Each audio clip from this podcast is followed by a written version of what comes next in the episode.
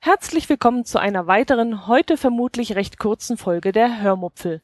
Weil nicht viel passiert ist, starte ich heute mit meiner neuen Rubrik Was Kreuzfahrer lesen und erzähle euch noch kurz vom DCC Campingführer aus dem Jahr 2005. Wenn die Zeit noch reicht, erfahrt ihr noch, warum ich mir Sorgen mache, dass ich im Supermarkt erschossen werde. Viel Spaß beim Hören. Ja, ich hatte euch doch in einer der Sonderurlaubskreuzfahrt-Podcast-Folgen angedroht, dass ich eventuell eine neue Rubrik ins Leben rufen möchte. Die, die Idee entstand, als wir auf unserer Kreuzfahrt waren und ich immer wieder Passagiere beobachten konnte, die ein Buch gelesen haben oder zumindest durch die Gegend trugen. Teilweise saßen sie dann irgendwo in einer Bar, mm, ein Buch neben sich, Teilweise schliefen sie auf einer Sonnenliege, ein Buch neben sich, oder sie fielen mir irgendwo anders auf mit einem Buch in der Hand. Irgendwann kam ich dann auf die Idee, meine Gedanken in diesem Moment aufzuschreiben. Ähm, zum Beispiel, was ist das für ein Buch? Wer liest es? Ist es ein dickes Buch, ein dünnes Buch? Kenne ich das Buch? Würde ich es selbst lesen? Das Witzige an der Sache ist, dass ich ja auch sehr gerne lese. Also nee, das ist nicht das Witzige. Das Witzige ist, dass ich, obwohl ich so gerne Bücher lese, während unserer Kreuzfahrt keine einzige Seite gelesen habe. Ich hatte zwar ein Buch dabei, aber ich habe es noch nicht mal, ich glaube, es war sogar eingeschweißt, ich habe es noch nicht mal ausgepackt. Ich hatte einfach keine Zeit. Oder ich glaubte, keine Zeit zu haben. Jedenfalls gab es für mich immer irgendwas zu tun oder zu entdecken, mit Menschen zu reden oder einfach nur aufs Meer hinauf zu gucken. Gut, ich habe mir also Notizen gemacht und möchte heute die Rubrik Was Kreuzfahrer lesen offiziell eröffnen. Los geht's. Das erste Buch habe ich schon im letzten Podcast angekündigt. Es ist ein Buch, das ich niemals lesen würde. Einfach aus dem Grund heraus, dass ich mich weder für den Autor interessiere, noch für seine wahre Geschichte seines Lebens. Es geht um das Buch Total Recall, die wahre Geschichte meines Lebens. Der Autor ist Arnold Schwarzenegger. Das Buch wurde von einem Mann mit einem grauen Bart gelesen. Ich schätzte ihn auf Mitte 50. Er saß in einem gemütlichen Kaffeehaussessel in der sogenannten Naschbar. Neben ihm saß eine Frau, vermutlich seine, denke ich mal. Beide hatten die Stühle so gedreht, dass sie durch das große Fenster hinaus aufs Meer schauen konnten. Eigentlich, denn an diesem Tag, an dem ich den Herrn dort sitzen saß, stand ich auf der anderen Seite des Fensters mm, mit ungefähr 40 anderen Passagieren, die alle auf dem Außenbereich des Decks Nummer 6 ähm, ja, Shuffleboard spielten. Ja, gut, ich muss schon wieder damit anfangen. Nein, ich erzähle euch jetzt nichts vom Shuffleboard. Ihr habt es ja äh, schon leidlich davon äh, gehört. ähm, ja, ich nehme in diesem Fall also an, dass dieser Mann, der dort in dem Sessel saß, versucht hat, dieses Buch zu lesen und sich versucht hat, darauf zu konzentrieren, was nicht ganz einfach war, weil wir nämlich auf der anderen Seite ziemlich viel Lärm gemacht haben. Das Buch, das er in der Hand hielt, war ein dicker, fetter Schmöker und ich habe inzwischen nachgeschaut. Es hat 672 Seiten und wurde im Hoffmann und Kampe Verlag gedruckt. Der, die Ersterscheinung war am 1. Oktober 2012, also nicht mehr ganz so neu. Die gebundene Ausgabe kostet momentan 27,99 Euro, ist also somit auch nicht ganz billig.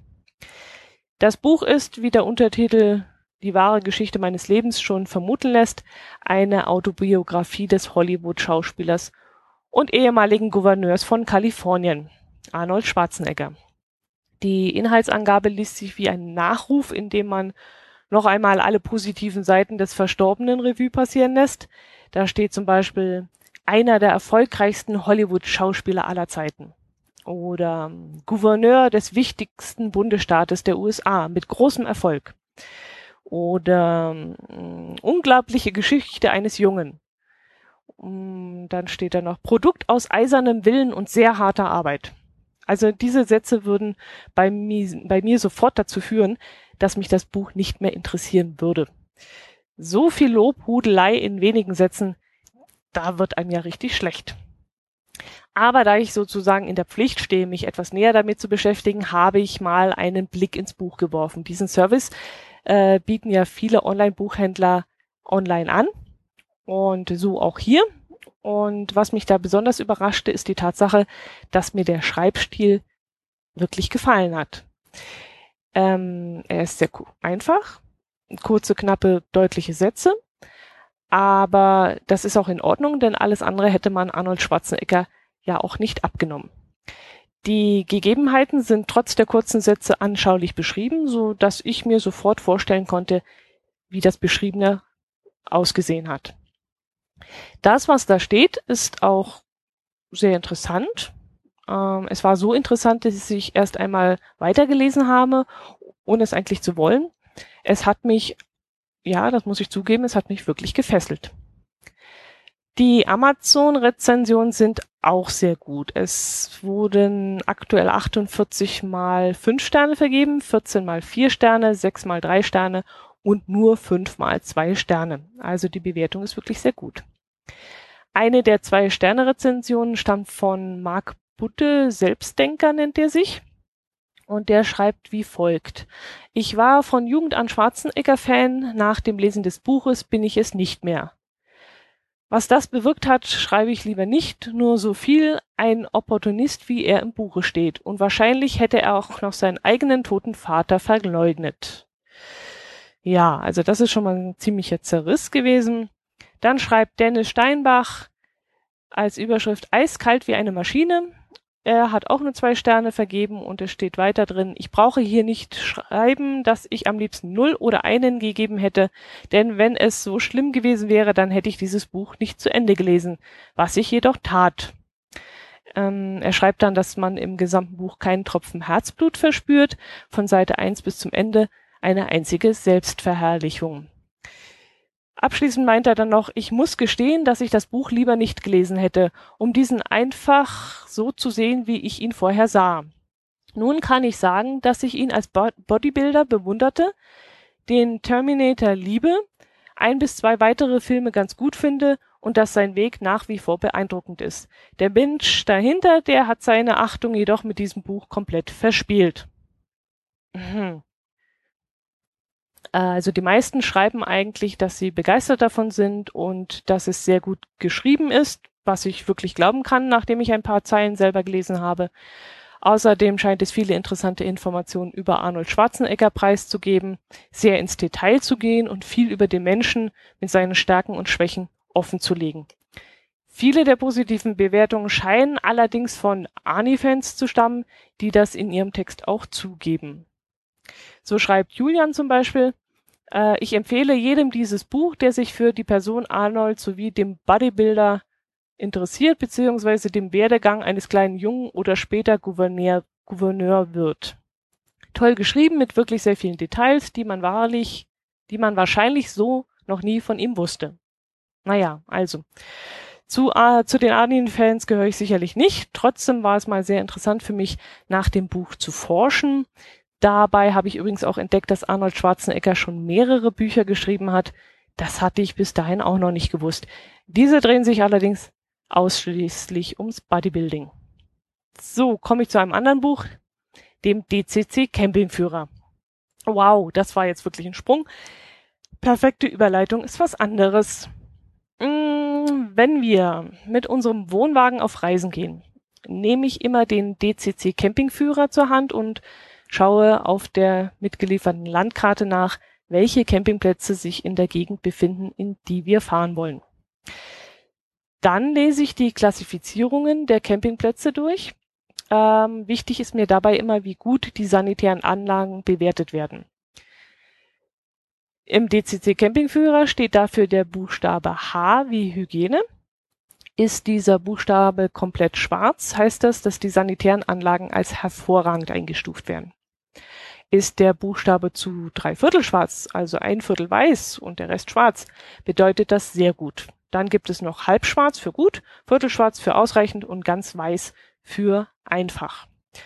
Das gleiche gilt dann auch äh, für die Geräuschkulisse. Landschaftliche Lage wird noch klassifiziert, Platzeinrichtung und Service. Genau. Naja, unser DCC Campingführer stammt allerdings aus dem Jahr 2005 und ich habe inzwischen schon öfter feststellen müssen, dass er inzwischen viel zu alt ist. Wir brauchen also dringend einen neuen. Älter als so vier Jahre sollte er wirklich nicht sein, denn da entsprechen die Angaben langsam nicht mehr den aktuellen Örtlichkeiten. Ich fand aber diesen analogen Katalog, wie ich ihn immer nenne, immer sehr gut. Er ist übersichtlich, informativ und vor allem vertrauenserweckend. Ähm, ich blättere gerne darin herum. Mir ist es auch immer noch lieber, dass ich das gedruckte Buch in der Hand halte. Ich kann da Notizen reinschreiben und Post-its reinkleben und auch meine Ecke um, umknicken. Das macht ja dem Ganzen nichts aus. Ich mag das. Also dieses Buch in der Hand zu halten, mag ich. Allerdings fehlen mir in diesem Buch anschauliche Bilder von den Plätzen. Ich möchte gerne Bilder von den sanitären Anlagen sehen, von den Stellplätzen, von den Wegen, wie breit die sind, ob man da gut durchkommt. Ähm, ja, und das gibt es in diesem dicken Katalog nicht. Da hat es einfach keinen Platz für.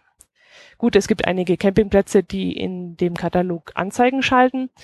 Ähm, so finanziert sich das Ganze auch ein bisschen mit, aber das ist eben zu wenig. Und deshalb wandere ich immer mehr ins Internet ab. Ich schaue zum Beispiel gerne auf www.camping.info nach, weil ich dort nicht nur Fotos, sondern auch Kundenbewertungen lesen kann.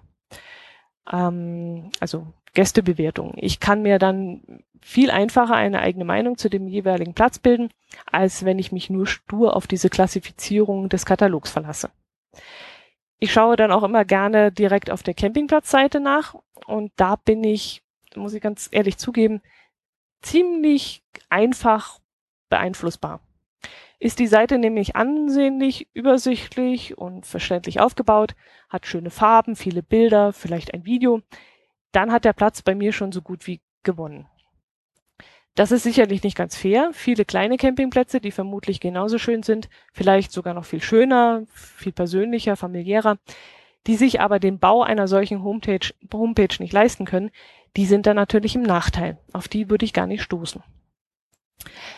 Wir wollen dieses Jahr noch einmal ein paar Tage an die Mosel fahren. Keine Ahnung, ob es klappt. Wir wissen noch nicht, ob wir weg können. Vielleicht wird es auch nur ein Wochenende im Rheingau daraus oder vielleicht Kaiserstuhl oder sowas. Schwarzwald wäre auch eine Option gewesen. Ah, aber da bekomme ich immer Raumangst. Also das ist mir da zu eng, zu, ich kann nicht weit gucken und das ist dann nicht so das Richtige für mich. Jo, mal sehen, was wir da, was wir da noch raussuchen. Welches Thema hatte ich denn noch? Äh, warum ich Angst habe, im Supermarkt erschossen zu werden. Genau. Gucke ich mal kurz auf die Uhr. Och, wisst ihr was? Das erzähle ich euch beim nächsten Mal. Hört doch einfach wieder rein. Bis nächste Woche. Servus.